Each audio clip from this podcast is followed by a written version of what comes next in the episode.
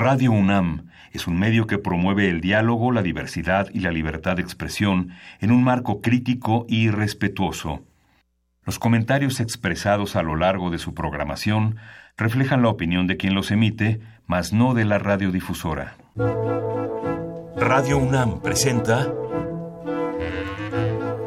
Al compás de la letra. Al compás de la letra. Un programa conducido por María Ángeles Comezaña.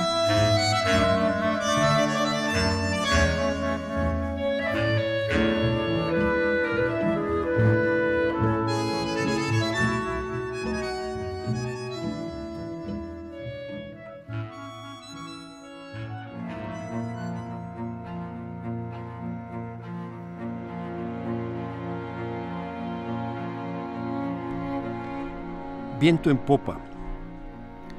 ¿Qué es una huelga? Otra cosa que una escuela vacía. Los estudiantes están ahí, la habitan, usan sus auditorios y sus salones, se reúnen, hablan de lo que pasa. Si no lo sabían ahora, si no lo sabían, ahora se enteran de que es un tiempo de rebeldía en otros países. Si no lo sabían, se enteran del mayo francés y por primera vez oyen hablar de las barricadas en el barrio latino. Si no lo sabían, se enteran de la rebelión negra en Estados Unidos. Si no lo sabían, se enteran de la guerra de Vietnam. Lo piensan, circulan libros y revistas, lo ven en películas, abundan los cineclubes. Oyen canciones desconocidas y ahora saben que vienen de la Guerra Civil Española o del folk music de Estados Unidos o de la tradición suramericana. Una escuela en huelga es una escuela en manos de los estudiantes. En pocos días se dan cuenta de que es un espacio libre y pueden hacer lo que quieran, y de que no se trata de un tiempo libre, sino de un tiempo ocupado.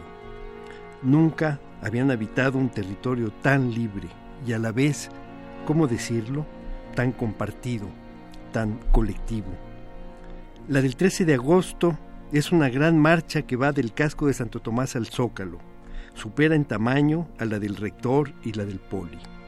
Su tamaño em, sorprende a todos, empezando por los estudiantes mismos. Nunca se habían atrevido a hablar de cientos de miles, ahora se atreven. El movimiento gana en confianza. Una multitud rebelde ocupa la plaza central, corazón político del país, y lo hace sin pedir permiso. Encabezaba la coalición de maestros, con una gran marta, manta.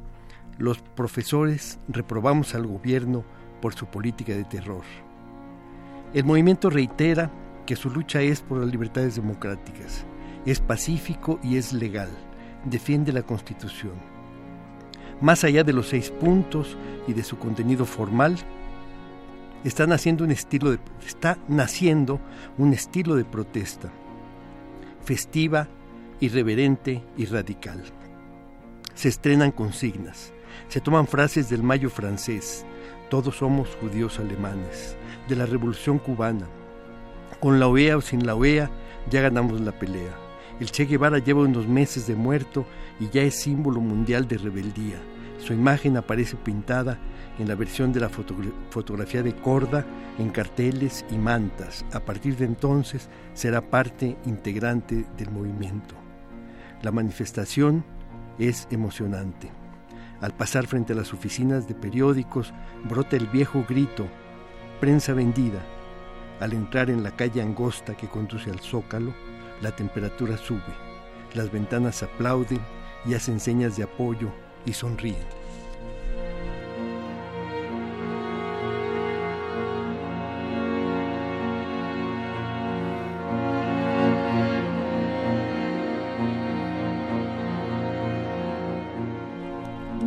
Tardes, queridos amigos. Un jueves más, al compás de la letra, un texto que acabamos de escuchar que ya nos evoca de qué va a ir este, esta hora, este programa de Radio UNAM dedicado a la creación literaria, a la poesía. Tenemos hoy la invitación eh, de Francisco Pérez Arce. Gracias Paco por estar aquí con nosotros. Ah, gracias a ti María Ángeles. Y acabamos de escucharlo leyendo un fragmento de su nuevo libro, este magnífico nuevo libro que bueno, vamos a ir hablando de él a lo largo de todo el programa para que todos se den cuenta de que es un libro necesario, de que hay que leerlo. Es un libro pequeñito, que como le decía hace un momento a Paco, se queda pegado al lector. No podemos dejar de leerlo cuando empezamos a leerlo. Y nos enteramos de una manera llena de frescura y llena de verdad y sin pretensiones de ningún tipo más que de contar eh, de una manera distinta, como dice su libro, el 68 vuelto a contar. Gracias Paco por este libro, gracias por estar aquí.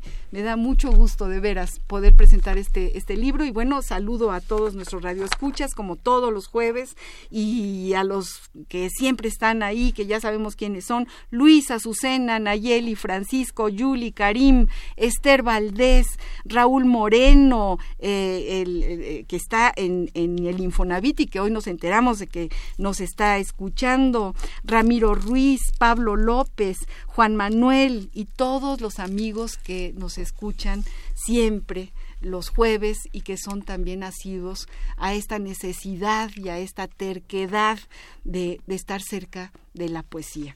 Los teléfonos en cabina para quienes quieran preguntarle lo que quieran a Francisco Pérez Arce, a este gran autor, eh, son 55 23 54 12, 55 23 76 82 o Facebook Radio UNAM, Twitter Radio UNAM. Eh, empezamos diciéndoles que hay muchos libros para regalo. Eh, la huelga que vivimos, uno de los libros de Paco, que nos trajo nada menos que seis para todos aquellos que inmediatamente llamen y quieran tener este magnífico libro de la obra de Francisco Pérez Arce. Bueno, para quienes no sepan quién es eh, este eh, gran escritor, este espléndido investigador, quiero leerles una pequeña semblanza. Rápidamente les digo que Francisco Pérez Arce llegó a la Ciudad de México de Nayarit en el año de 65 para ingresar a la Prepa 1, a la Preparatoria 1, que todavía estaba en el antiguo Colegio de San Ildefonso. O sea que le tocó eh, la, época más bonita ¿no? de la preparatoria. Entró en la Escuela de Economía de la UNAM en 1968, posteriormente fue profesor de la universidad y de la Escuela Nacional de Antropología y desde 78, 1978 es investigador en el Instituto Nacional de Antropología e, historia. Es autor de dos libros de ensayo y crónicas a muchas voces, eh, 1994, El año que nos persigue, y de tres novelas, La Blanca, Dios nunca muere, El Día eh, de la Virgen, Septiembre, eh, Halostock, Hotel Balmori, eh, y, otros, ¿no, Paco? Hay muchos otros, muchos otros. Son siete, siete novelas. Es, investigador y es escritor.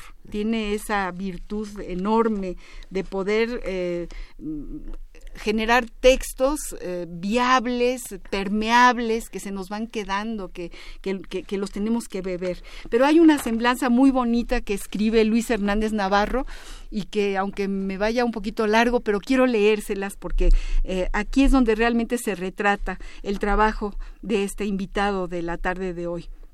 Dice, dice Luis Hernández Navarro en un artículo que escribió en La Jornada, me parece que se llama El Retorno del 68, dice, a 50 años de distancia, Francisco Pérez Arce hace la crónica de aquel relámpago, rayo en cielo, tranquilo, se llama su primer capítulo.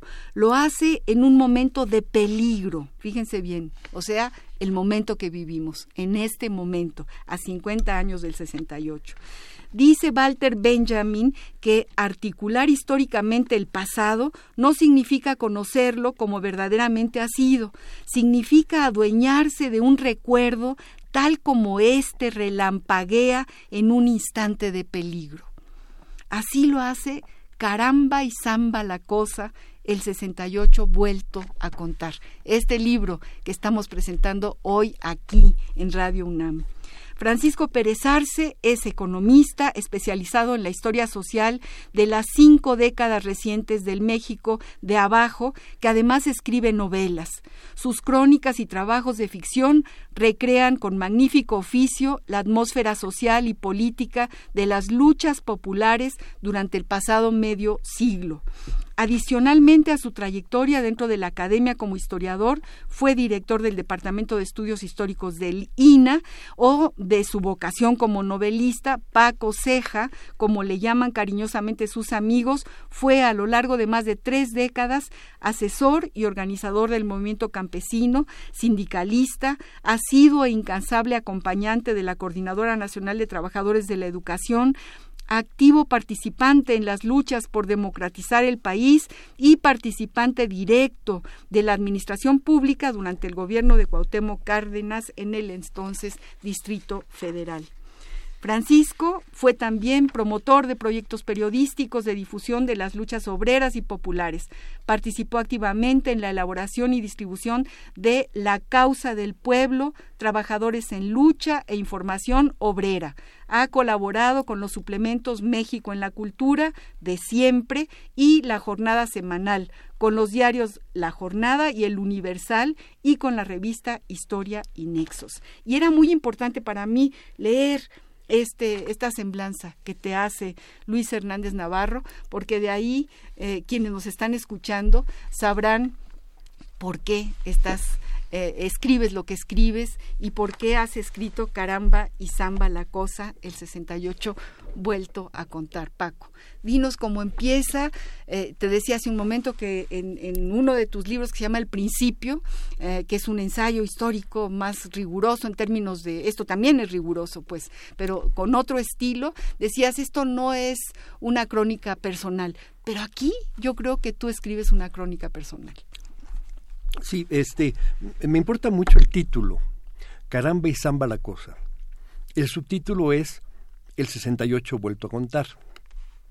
Pero me importa mucho hablar del título porque el 68, desde luego, todo el mundo lo dice y es cierto, fue un movimiento muy importante, fue, como suele decirse, un parteaguas en la historia de México, pero eh, generalmente se recuerda más por su final trágico se recuerda por el 2 de octubre, por Tlatelolco. Y digo yo, la frase 2 de octubre no, se, olvida. Ha viajado 50 años y sigue aquí la frase, y en efecto no se, olvida, no se olvida el 2 de octubre. Pero sí se olvida un poco lo que pasó antes del 2 de octubre. Por eso creo que es importante contar lo que pasó desde julio hasta el 2 de octubre. Y eso es lo que intento. Y el título quiere dar cuenta de un estado de ánimo Después del 2 de octubre el estado de ánimo cambió, es una tragedia, es un asesinato, es un crimen de Estado eh, indignante eh, que hasta la fecha nos sigue, sigue estando impune. Pero lo que pasó antes es lo que explica qué, por qué fue tan importante el movimiento. No fue solamente por la represión, fue por lo que significó. Y eso que significó está mejor expresado con esa frase, caramba y zamba la cosa, que es una frase de una canción de Violeta Parra, que se llama Que vivan los estudiantes, eh, y, que eh, da cuenta de un estado de ánimo más bien festivo. Y el movimiento fue un movimiento festivo, fue muchas cosas, pero también fue un movimiento, también fue una fiesta. Por eso el, fragmento que empecé leyendo eh, en el segundo capítulo del libro, que se llama Viento en Popa, es ese periodo, el periodo en el cual el movimiento está en auge, los estudiantes están en su mejor momento como colectivo, como movimiento, están viéndose a sí mismos, están descubriendo lo que es la libertad, ¿no? tomando las escuelas, tomando la ciudad, tomando las calles, tomando los muros. Y este, eso es lo que quiero hacer con este libro. Por eso lo escribí, porque quiero contar lo que fue el movimiento del 68 desde su origen, el 22 de julio, que es digamos el primer paso que da lugar a, lo que va a ser, hasta ese eh, dramático, triste, trágico final criminal que fue eh, la represión del 2 de octubre. Así es, Paco, así es.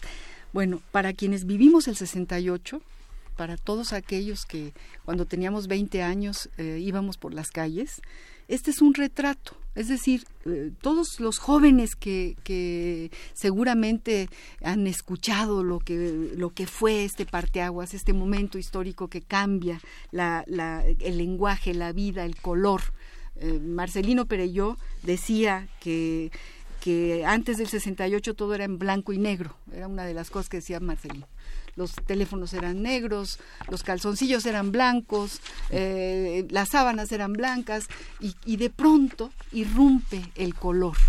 Y no es una, eh, es decir, es una realidad, no, casi casi no es, no es simbólico, es el descubrimiento de que el color existe y que podemos apropiarnos de esa existencia y que nosotros formamos parte de ese color, somos coloridos, ¿no? tenemos piel, sentimos, nos descubrimos a nosotros mismos, las mujeres, ¿no? cambiamos eh, de piel las mujeres, todo eso ¿Cómo lo expresas? Soy una absoluta y total fan de este libro, porque me llevaste a mi casa, me llevaste a mis calles. Estaba yo en la escuela de antropología, en la ENA, y, tú también, porque también estudiabas en la ENA, también tenías clases, tomabas clases con Martínez Marín en la ENA y luego en economía también te daba clases de historia Martínez Marín, ¿no? Eh, ¿Verdad que sí, Paco? Y bueno, eh, hay que leer este libro. Queridos amigos, hay que leerlo. Dime, Paco. Dime. No, iba a decirte por lo que, por lo que acabas de decir, eh, de esta, esta frase que yo no había oído, por cierto, de que se descubrió el color, que antes todo era blanco y negro, que me parece muy afortunada, pero quería leer los epígrafes que tomé para, este, para este libro, ¿no? Y eh, son cuatro epígrafes. El primero dice, 1968 no inventaba o engendraba a México, solo lo descubría lo hacía visible y comprensible. Es de Carlos, Monsiváis. Pues el segundo dice, después de todo, solo había sido un movimiento estudiantil de 123 días de duración. Nada más, nada menos, pero nos había dado a una generación completa de estudiantes, pasado y país, tierra debajo de los pies. Esta, esta, este epígrafe está, eh, es de Paco Ignacio Taibo II. El tercer epígrafe que pongo es de Violeta Parra, que vivan los estudiantes porque son la levadura. Y finalmente el cuarto epígrafe que pongo es de Víctor Jara, que dice, muchos no volvieron, tampoco Manuel, de una canción muy conocida. Entonces me importaba por esto que dijiste, ¿qué fue lo que pasó en el 68? Bueno, esa frase de Marcelino suena muy bien, algo pasó, algo pasó de esa magnitud. Y es lo que yo creo que leyendo, viendo, recordando, leyendo testimonios, podemos ir encontrando qué fue lo que pasó. Y es algo mucho más que los acontecimientos, es la atmósfera, lo que se vio y la manera como empezó a pensarse desde entonces. Lo que tú dijiste de las mujeres. El papel de la mujer a partir del 68 empieza a cambiar, por lo menos en el sector estudiantil o en ese sector de clase media ilustrada, ya no fueron las mismas. Y, y también quiero eh, hacer referencia a la dedicatoria que tiene el libro, y la leo como le escribí. Está dedicada a los padres de los 43 estudiantes de la normal de Ayotzinapa que nos hacen falta desde el 26 de septiembre de 2014. Desde esa fecha, México tiene tatuado el número 43. No olvido que los normalistas iban en busca de camiones para acudir a la marcha del 2 de octubre que recordaría, que recordaría el crimen de Tlatelolco en su 46 aniversario importantísimo, Paco, importantísimo porque liga la historia. O sea, el movimiento estudiantil es un proceso que, que cambia la vida cotidiana de, todos, nos cambia el lenguaje, nos, nos cambia la vida. De, de, adultos, tú hablas de los profesores con corbata y sin corbata, de cómo empezamos a hablarles de tú, ¿no? A los magníficos que así les llamaban a los profesores de antropología que, que estuvieron al lado del 60 de, de los de, nosotros, de los de sus estudiantes, cuidándonos y además formando parte muy importante del movimiento, ¿no? Pudimos hablarles de tú y ellos querían que les habláramos de tú. Ese formalismo eh, que generaba las distancias tan importantes en el statu quo, de pronto se rompe, ¿no? Se rompe y nos volvemos mm, más, más eh, cercanos, más directos, eh, empezamos a ser nosotros. A, saber quién es. Eh, por ahí hay un poema, la dulce certidumbre del verbo ser. Nos atrevimos a, esa dulce, yo soy, soy, yo soy del 68 como si fuera de un país, así de pronto, yo soy del 68, es decir, soy... Y en realidad eh, éramos de un mundo, porque el 68 no, no solamente era en México que estaba sucediendo una rebelión de ese, de ese tamaño, era parte de una rebelión que sucedía en todo el mundo. Y, fíjate, para quienes, mucha gente pregunta, ¿cómo empezó? Estas tres primeras páginas tuyas, Rayo en cielo tranquilo, describen esa atmósfera. ¿Qué había en la ciudadela un día cualquiera? Había estudiantes que salían de sus escuelas o andaban por ahí entre clase y clase. La plaza se convertía en patio escolar, sitio de encuentros y descanso, de ligues, lonches y cascaritas. Había tres escuelas cercanas, las vocacionales 2 y 5 del Instituto Politécnico Nacional y la preparatoria Isaac Ochoterena, colegio privado incorporado a la Universidad Nacional Autónoma de México el 22 de julio, que era un día cualquiera, se armó la gresca. Quizá fue más aparatosa que otras previas y por eso alguien llamó a la policía. Debieron acudir los gendarmes y apaciguar la escaramuza, pero en cambio llegaron dos camiones de granaderos. Y no apaciguaron nada, al contrario, embistieron macana en mano a los pleitistas, los estudiantes pleitistas y no corrieron a refugiarse en la Boca 5, la escuela que estaba más a la mano. Los de uniforme los persiguieron y se metieron detrás de ellos. Aporrearon a quien se puso en su camino. Algunos maestros se interpusieron y también fueron golpeados. Y así inicia esta claridad. ¿Por qué suceden las cosas? ¿Por qué no fueron los gendarmes? ¿Qué papel jugaron los granaderos, los azules, las macanas? O sea, que también ahí era como una especie de, comprobación del autoritarismo, Exactamente. Era, y tú lo vas diciendo, nos vas llevando con palabras sencillísimas, vuelvo a decir sin pretensiones de ningún tipo más que de que se entendiera este retrato y esta realidad, nos vas llevando y, le va, y a los jóvenes que nos escuchan, los vas llevando a, que se den cuenta cómo se arma, cuál es esa chispa, cómo comienza y cuáles son las equivocaciones terribles de dos visiones del mundo, la autoritaria y la libertaria. Sí. sí, eso es lo que intento describir ahí, es una inercia autoritaria del Estado. Es la única explicación que puede haber a por qué alguien, un funcionario, un alto funcionario, decide mandar a los granaderos a que golpeen a los estudiantes, porque esa es su forma de pensar la vida. Así es como debe funcionar este país, con orden, con policías que sometan a los que están levantándose por cualquier razón. Y eso es lo que se va a dar este, a lo largo de todo el movimiento y esa es la respuesta que encuentra que es a los estudiantes diciendo, momento, no pueden meterse a mi escuela a golpearme nomás porque teman uniforme. Y hay una respuesta, hay una respuesta masiva, porque la respuesta de, de esto que sucedió en la, en la Ciudadela no fue solamente de los muchachos de la Boca 5 y de, y de la Boca 2, no, fueron todos los estudiantes del Poli que dijeron no se pueden meter a una escuela del Politécnico eh, arteramente y que se quede la cosa como si nada. Y ahí empieza esa chispa.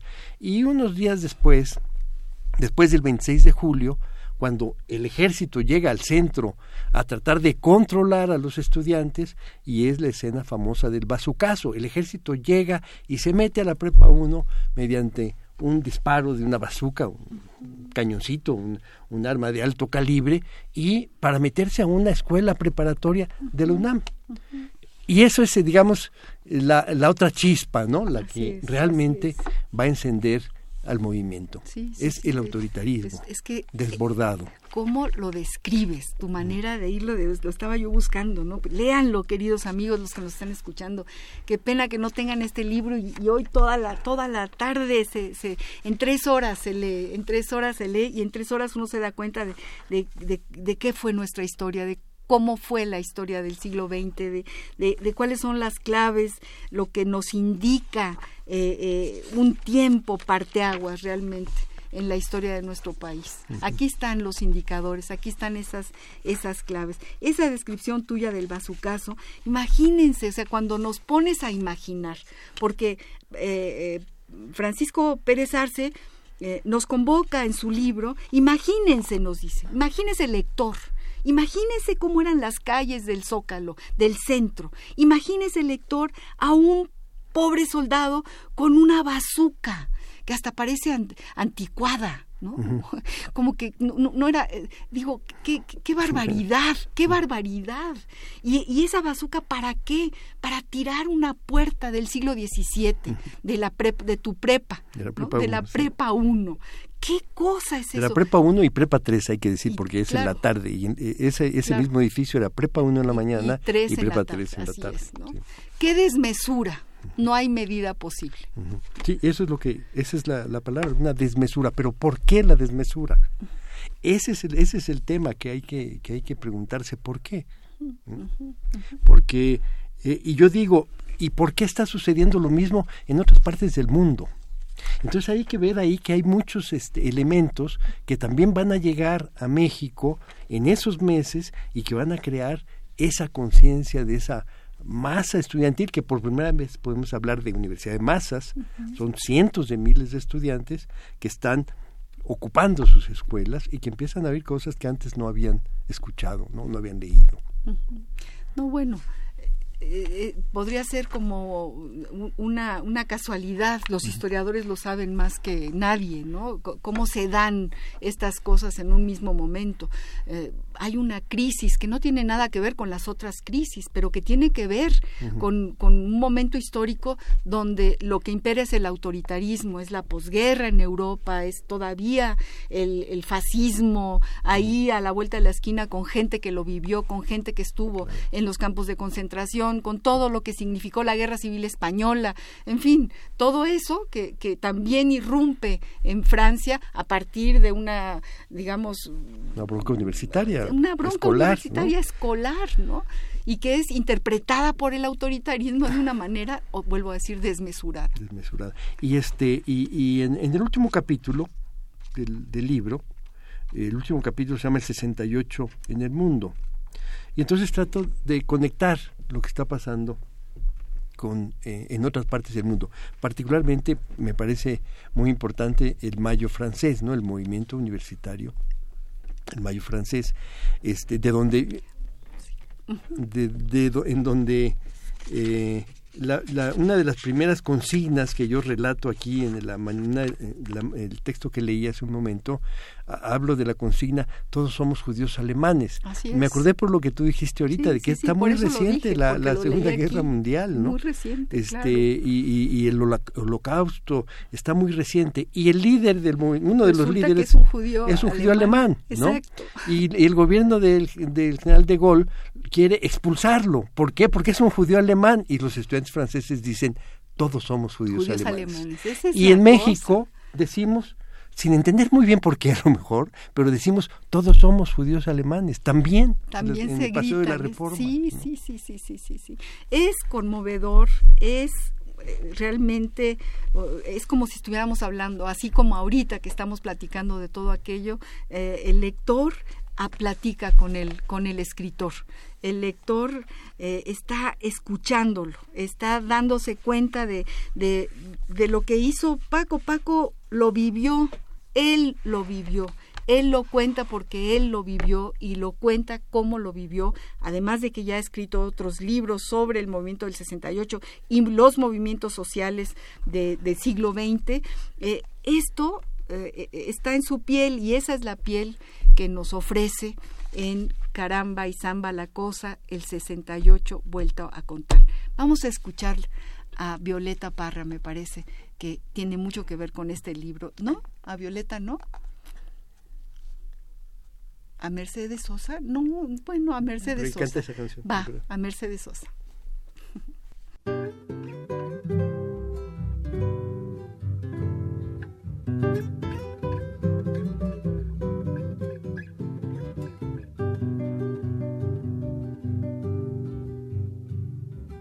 Vivan los estudiantes, jardín de nuestra alegría. Son aves que no se asustan de animal ni policía y no le asustan las balas ni el ladrar de la jauría. Caramba y zamba la cosa, que viva la astronomía. Me gustan los estudiantes que rugen como los vientos cuando le meten al oído sotanas y regimientos, pajarillos libertarios igual que los elementos. Caramba y zamba la cosa, que viva lo experimento.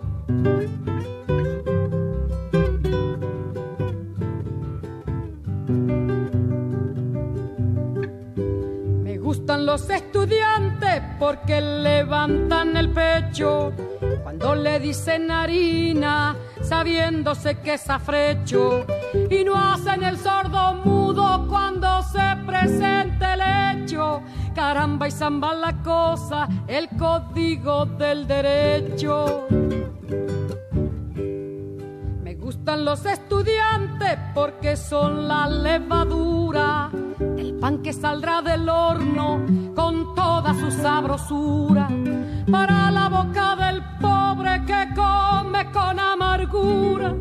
Caramba y zamba la cosa, viva la literatura.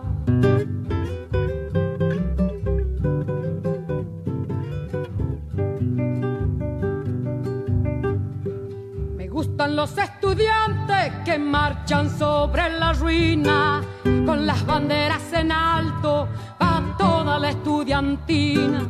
Son químicos y doctores, y dentistas. Caramba y zamba la cosa, vivan los especialistas. Me gustan los estudiantes que con muy clara elocuencia a la bolsa negra sacra le bajo las indulgencias. Porque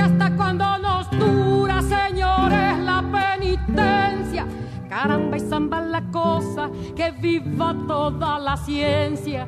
Caramba y zamba la cosa, que viva toda la ciencia.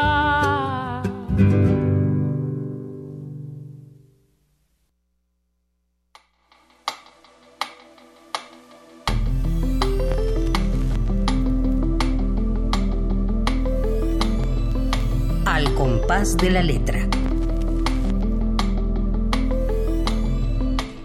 Amigos, estamos aquí en una plática muy sabrosa, recordando, recordando eh, nuestro movimiento del 68 que cumple 50 años en, en, este 18, 2018, y que qué pertinente es esta memoria y este recuerdo. Yo no le pregunté a Francisco Pérez Arce, que es nuestro querido invitado, qué palabra quería que revisásemos, porque aquí siempre hay una palabra que atraviesa el programa. Entonces a mí se me ocurrió que la palabra memoria era la palabra que deberíamos de tener y por ahí hay una capsulita que, que nos va a decir qué dice el diccionario de lo que es la memoria. Pero la memoria está aquí en Caramba y Zamba la Cosa, el 68, vuelta a contar y a todos nuestros radioescuchas les decimos que lo que quieran preguntarle y con lo que quieran participar en este programa lo pueden hacer en lo por teléfono al 5523 5412 5523 7682 o al Facebook Radio UNAM Twitter Radio UNAM ya por ahí nos escribió una radio escucha Jania Zúñiga, le mandamos un abrazo, quiere un libro de Francisco Pérez Arce. Bueno, tenemos seis libros que nos trajo Francisco Pérez Arce, no eh, son los libros de Caramba y Zamba la cosa, ese tendrán que ir a las librerías a comprarlo ya, no se tarden, vayan, cómprenlo, hay que comprarlo y hay que leerlo y se van a enterar de, de, lo que es este país, de cómo funcionó esta ciudad en el 68 y cómo funcionaron las, las universidades del interior de la República y cómo se fue tejiendo la solidaridad en ese momento. Híjole, todo lo que cuentas de las ventanas, Paco. Uh -huh. Cuando íbamos caminando por las calles se abrían las ventanas y las señoras nos mandaban flores, nos aplaudían, bravos, y nosotros en la calle ahí sintiéndonos protegidos por las amas de casa, en los mercados, hasta en las cantinas. Ahí las mujeres no de mi a las cantinas, No, no, las mujeres de mi brigada decidimos que como no se nos permitía entrar en las cantinas, porque estaba prohibido para las pues mujeres todavía hasta dos años después ah, legalmente. No, pues déjame decirte que en 68 mi brigada decidió llevar volantes a las cantinas. Fue tremendo aquello. Pero bueno, hasta eso, eso hicimos. Y estamos hablando, bueno, el libro que regala Paco se llama La huelga que vivimos, vale muchísimo la pena también que la lean, porque tiene que ver con esta piel y con este tejido histórico de lo que somos, para entender lo que estamos viviendo en estos momentos además tan difíciles y tan complejos y llenos de ruido y en estas campañas que ya deseamos que se terminen y, que desemboquen eh, eh, en un buen puerto. En un buen cambio. en un buen puerto que es ese cambio, ¿no? En otro, en otro, otro que cambie la atmósfera del país. Eso, lo que tiene que cambiar como cambió en 68 es la atmósfera. Así que para los que llamen, otra vez vuelvo a repetir, 5523-5412, 5523-7682 se llevarán la huelga que vivimos de Francisco Pérez Arce. Y acabamos de escuchar justamente eh, que vivan los estudiantes, que, es letra de Violeta Parra, pero cantada por eh, Mercedes, Sosa, que es una versión que nos acompañó también en el 68. Ahí estaba la voz de Mercedes y cuando venía a México era como la locura, ¿no? Y, bueno, también había peñas ahí, la música jugó un, papel. Yo, yo creo que, que eh, el 68, el que los estudiantes tomaran las escuelas, tuvieran las, tuviéramos las escuelas, cambió mucho la relación con la cultura en general, ¿no? Eh, eh, por supuesto en las escuelas como filosofía, ciencias políticas, economía, donde son escuelas muy politizadas, ya había desde antes mucho movimiento cultural, pero en otras escuelas no lo sabía. Escuelas como ingeniería, como ciencias químicas, que estaban muy metidos en su profesión, en lo que leían era lo que tenía que ver con química o con ingeniería y nada más. Bueno, durante esos meses de toma de las, de las escuelas, de los espacios físicos, hizo que, la, que los estudiantes de otras especialidades empezaran a leer cosas de historia, literatura, poesía, y, poesía y hacer círculos de, de lectura de poesía, eh, intercambiarse libros. Entonces, fue el hecho de haber tomado las escuelas, haberlas ocupado, y mantenerlas durante esos meses hizo que la relación cambiara también entre los hombres y las mujeres, porque las mujeres también se quedaban ahí y tenían mayor protagonismo. Entonces, eh, por eso creo que, que es muy importante decir que la música estuvo muy presente. Y quizá, por lo menos es en mi caso, descubrimos una música que no sabíamos que existía. Esta música que después oímos mucho tiempo en las peñas, esta música de Sudamérica, la oímos por primera vez, quizá obsesivamente, pero la oímos por primera vez, y la música eh, de Estados Unidos, Pete Seeger, este Bob Dylan. bueno Bob Dylan y, John Baez, que se oía todos los días en, las escuelas. Y las canciones de la guerra civil española que estaban muy presentes. Claro, algunos las conocíamos ya porque estábamos en estas escuelas, digamos, más politizadas, pero otros no las sospechaban y cantaron las canciones de la, Guerra, Civil, Española. Todo eso, y los corridos de la Revolución Mexicana. Entonces, la música que estaba ahí en el campus, como se dice ahora, era toda esa folk music de Estados Unidos, este, la música latinoamericana que oíamos por primera vez, Violeta Parra, por ejemplo, este, eh, y eh, la música de Estados Unidos, que en ese momento estaba viendo también dos rebeliones muy importantes. Por una parte, la rebelión negra, que venía, ese mismo año mataron a Martin Luther ayer, King Ayer hizo 50, años, de la muerte de Martin Luther King. Que eso vino después de una década de, levantamientos negros, de toma de ciudades, de incendio de ciudades, etcétera. Y que es maravilloso cómo lo narras también tú aquí. Aquí narras cómo eh, dos jóvenes negros se fueron a Gulgor y Ah, se sí, sentaron ¿no? en el lugar de los blancos. Ahí Sí. lo narras en- con poquitas palabras, nos damos cuenta del tejido, del tejido histórico. Es, es verdaderamente conmovedor, ¿no? Y la mujer que se subió al, a la- al autobús y se sentó también en el lugar donde, donde se sientan nada más los blancos y la, Parks. y la, y la llevaron a, a la cárcel. ¿no? Sí, bueno, ese es el origen del movimiento negro, pero se había vivido en los años recientes dos vertientes de ese movimiento. Una, un movimiento muy radical, el de los panteras, el partido de las Parte- panteras negras, que era un, que era un partido armado, ¿no? Es. que era la versión radical, y la versión, digamos, pacífica, de lucha pacífica, que representaba Martin Luther Martin King Luther King. Jr. Y en 68 asesinan a Martin Luther King Jr. O sea, y desata una un- nueva rebelión en Claro, esos días, ¿no? Claro, claro. Eh, entonces, todo eso está conectado, ¿no?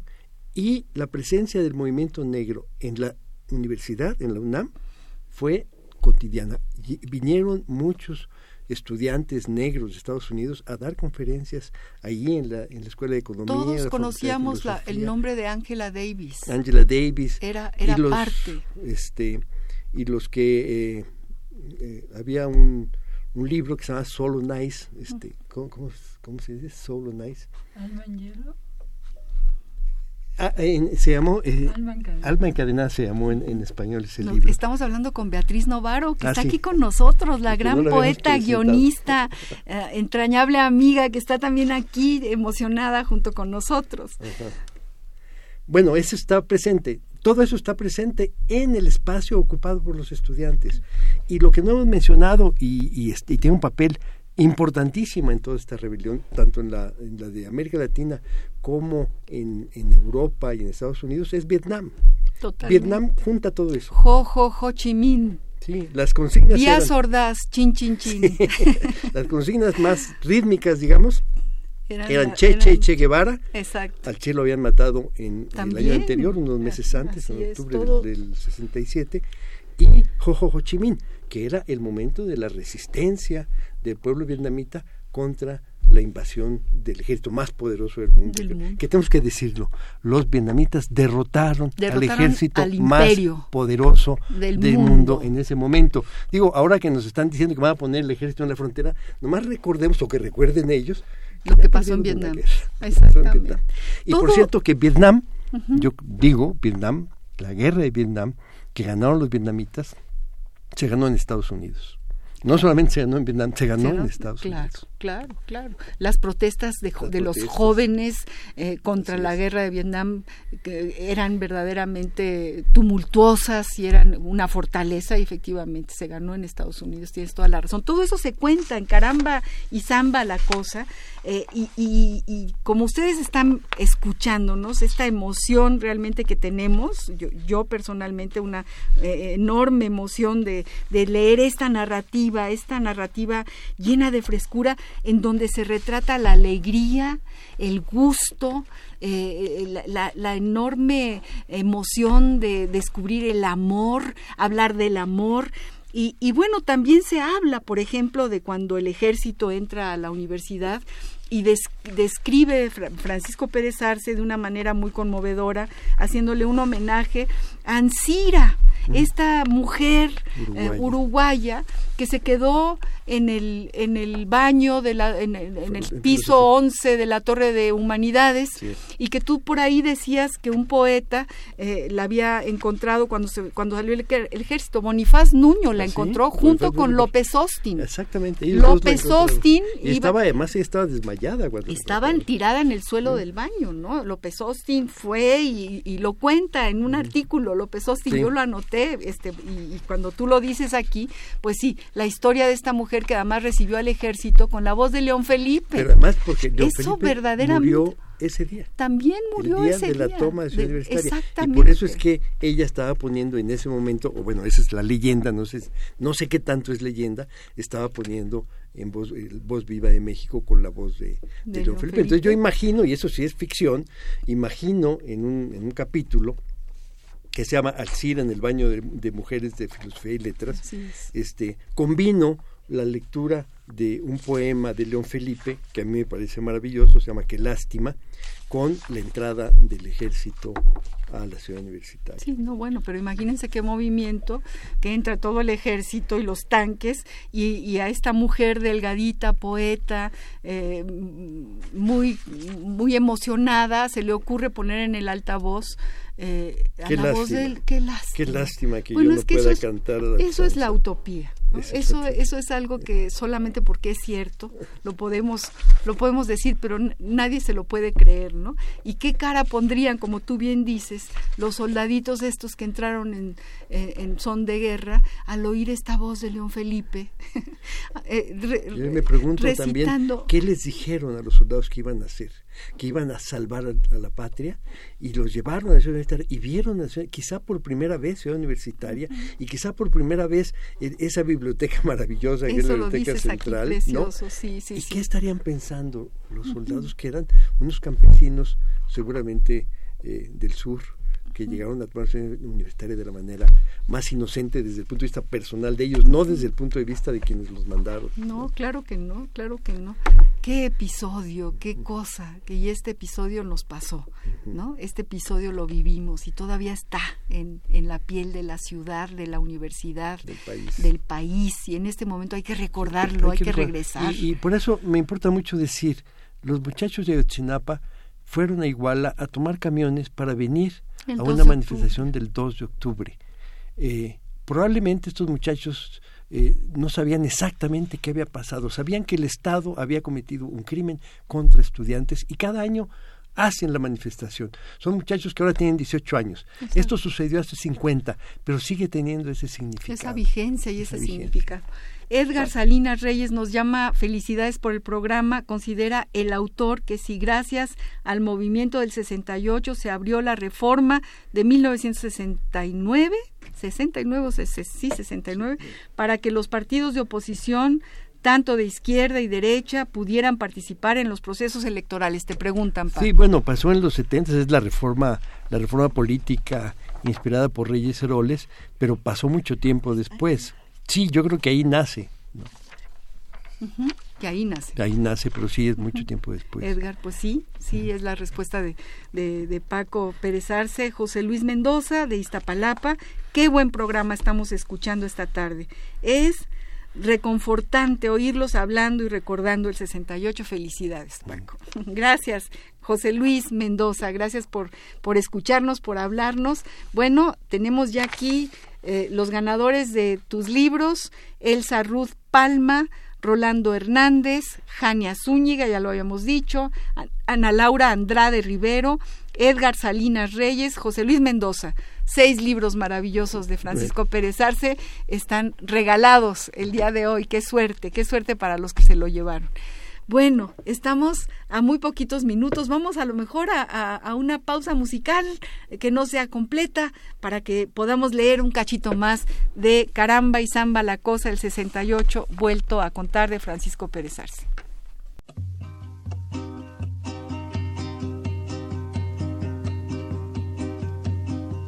Volver a los 17 después de vivir un siglo es como descifrar signos sin ser sabio competente, volver a ser de repente tan frágil como un segundo, volver a sentir profundo como un niño frente a Dios. Eso es lo que siento yo en este instante fecundo. Se va enredando, enredando como en el muro la piedra y va brotando, brotando como el mosquito en la piedra, como el mosquito en la piedra y ahí sí, sí, sí. Mi paso retrocedido cuando el de ustedes avanza, el arco de las alianzas ha penetrado en mi nido su colorido se ha paseado por mis venas y hasta las duras cadenas con que nos ata el destino. Es como un diamante fino que alumbra mi alma serena. Se va enredando, enredando como en el muro la hiedra y va brotando, brotando como el mosquito en la piedra como el mosquito en la piedra, y sí, sí, sí.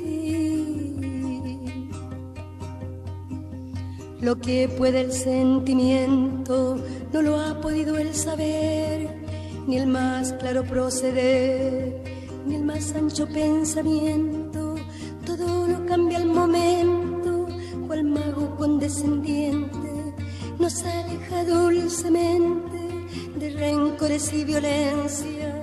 Solo el amor con su ciencia nos vuelve tan inocente. Se va enredando, enredando como en el muro la hiedra y va brotando, brotando como el mosquito en la piedra. Como el mosquito en la piedra y sí, sí, sí el amor es torbellino pureza original, hasta el feroz animal susurra su dulce trino, detiene los peregrinos, libera a los prisioneros. El amor con sus esmeros al viejo lo vuelve niño y al malo solo el cariño lo vuelve puro y sincero se va enredando, enredando Uy, estamos escuchando a Violeta Parra.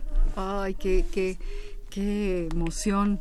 Eh, escuchar su voz, Paco. Estamos con Francisco Pérez Arce, todos están, eh, estamos realmente emocionados hablando de caramba y samba la cosa y en este pequeña cabina, en este cuartito, con ese vidrio donde está Agustín Mulia, nuestro querido amigo, que es el que controla, técnicamente todo este programa, Baltasar, eh, Rocío García, allá del otro lado y aquí, y estamos inundados de toda una época, de toda una historia. Estamos leyendo, por ejemplo, eh, en la página 78 de Caramba y Zamba la Cosa, lo que escribe Paco sobre las mujeres. Dice, las mujeres estudian estudiantes habían conocido en aquellos meses una libertad que antes no imaginaban. Se vestían con, con, más libertad, tomaban la palabra con más soltura, no podían volver al punto del que habían partido, la misoginia tenía que andarse con cuidado, el feminismo se abrió camino a codazos, se hablaba de compartir las labores domésticas, de compartir el cuidado de los hijos, de abandonar la idea muy socorrida de que la mujer al casarse dejaba su actividad profesional para asumir su misión superior de cuidar el hogar cosas muy simples que daban un vuelco al machismo. Las feministas activas eran pocas, pero sus ideas eran fuertes y tenían eco entre las estudiantes que salieron a la calle en el 68. Ay, qué emoción, qué emoción, Paco. Y tú querías comentar la, eh, fotografía. Eh, una fotografía que está incluida en esta edición, eh, que es la foto, una foto muy conocida de las Olimpiadas en México, cuando dos atletas negros de Estados Unidos que ganaron medalla de, de oro y de plata, levantan el puño con un guante negro y agachan la cabeza mientras tocan el himno nacional de Estados Unidos. A ellos les costó muchísimo esa, esa foto, les, les costó prácticamente su, carrera, deportiva. Pero la foto es muy significativa del momento.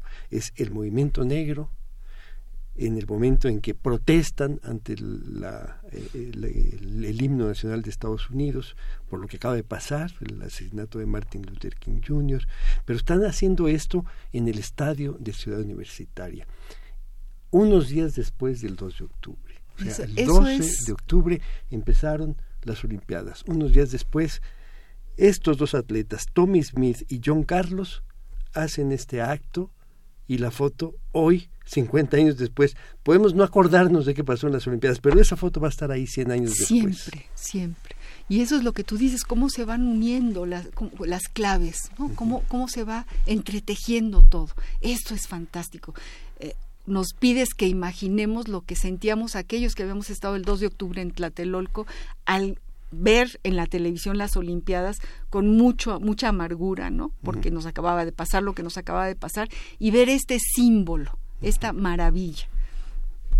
Paco, Estamos a un minuto de terminar el programa y realmente ha sido un gusto enorme, enorme. Yo creo que yo hablé de más porque me emocioné de más, sigo emocionada. Hoy, mañana, todos los días voy a seguirlo leyendo y releyéndolo y a todos, a todos los que nos escuchan, no dejen de ir a comprar Caramba y Samba la cosa, el 68 vuelta a contar para entender este momento histórico, este instante. Aquí está, como diría otro escritor, la radiografía de un instante que realmente nos compete y nos sirve para entender quiénes somos y por qué sentimos las cosas que sentimos.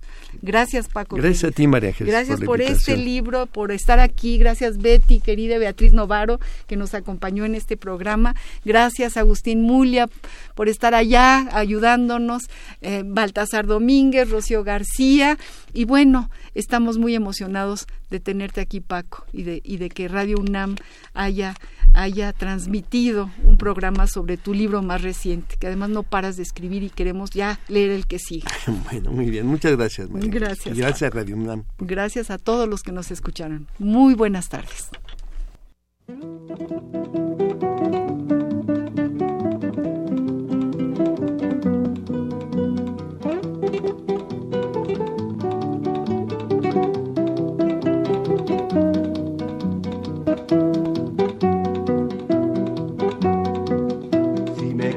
Escribir, ya saben mi paradero.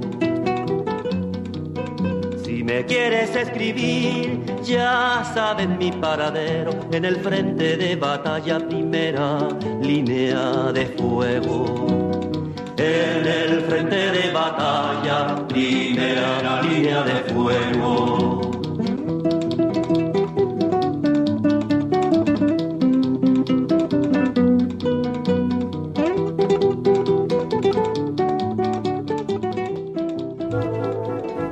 Radio UNAM presentó Al compás de la letra. Al compás de la letra. Un programa conducido por María Ángeles Comezaña.